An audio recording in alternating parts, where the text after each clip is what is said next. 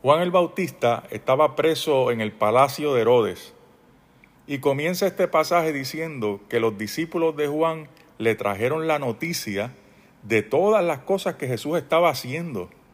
Entonces Juan llama a dos de sus discípulos y los envía a Jesús a preguntarle si él, es decir, Jesús, era el que había de venir o había que esperar por otro.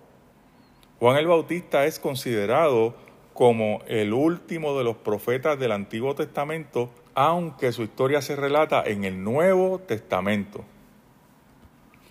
Juan era un profeta de transición, tal como lo profetizó Isaías en Isaías 43, que dice, Voz que clama en el desierto, preparad camino a Jehová, enderezad calzada en la soledad de nuestro Dios.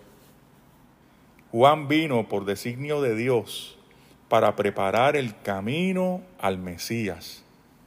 Ahora bien, el concepto del Mesías que tenía Juan, note eso, era básicamente el mismo que tenía todo el pueblo de Israel. El Mesías iba a ser un caudillo descendiente del rey David que iba a traer justicia y paz, liberando a Israel del yugo opresor de los romanos y de los gobernantes corruptos como Herodes Antipas.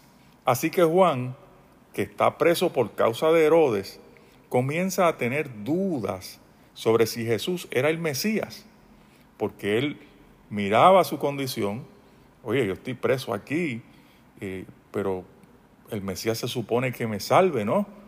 Así que, basado en sus expectativas, él quiere saber si Jesús es verdaderamente el Mesías, porque en su mente estaba, ¿qué pasa que no me libera de la cárcel? Esta es una reacción muy humana, pues todos nosotros en algún momento de profunda crisis nos formulamos preguntas parecidas. ¿Qué pasa que Dios no me sana? Llevo tanto tiempo con esto, llorando, llorando, llorando, y Dios no me sana. ¿Qué pasa? ¿Por qué perdí a mi esposo? Si estaba joven, si estaba lleno de vida. ¿Por qué perdí a mi esposa? ¿Por qué la perdí? ¿Por qué mis hijos siguen perdidos?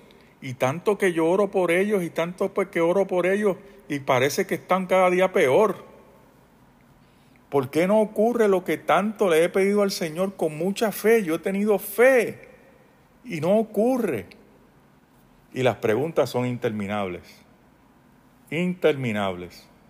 Entonces los discípulos de Juan llegan donde Jesús y le formulan la pregunta de parte de Juan. ¿Eres tú el que había de venir o debemos esperar otro? Y nos relata Lucas que en esos instantes Jesús había hecho milagros de todo tipo. Y la respuesta de Jesús a los discípulos de Juan fue la siguiente.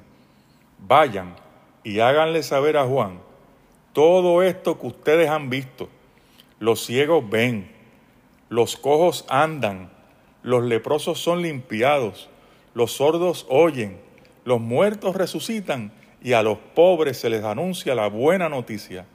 Feliz todo aquel que no haya tropiezo en mí.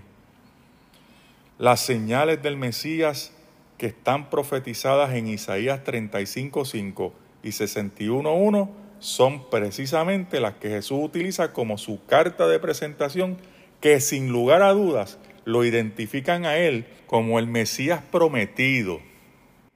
¿Y qué de nuestras preguntas? ¿Todavía están ahí? ¿Cómo vamos a bregar con eso?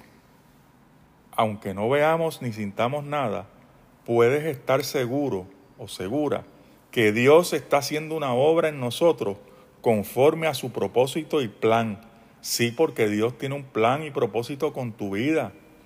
Créelo. Si Dios te llamó o te está llamando, Él quiere salvarte, o si Él te salvó ya, Él quiere usarte para su gloria. Y Él quiere salvarte para su gloria. Dios conoce lo que necesitamos.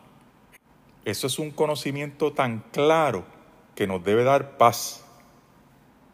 Nos debe dar esperanza. Dios conoce tu necesidad.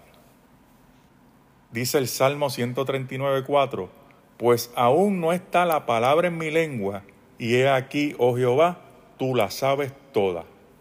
Dios conoce nuestras necesidades, pero esto hay que creerlo, mi hermano, hay que creerlo. Note esto, es en esos momentos de crisis que Dios comienza a cambiarnos para nuestro bien, conforme a su propósito. La transformación se da desde adentro hacia afuera. Hermano o amigo que me escuchas, el sufrimiento es parte de la vida. No hay forma de evitarlo, no hay forma de evitarlo.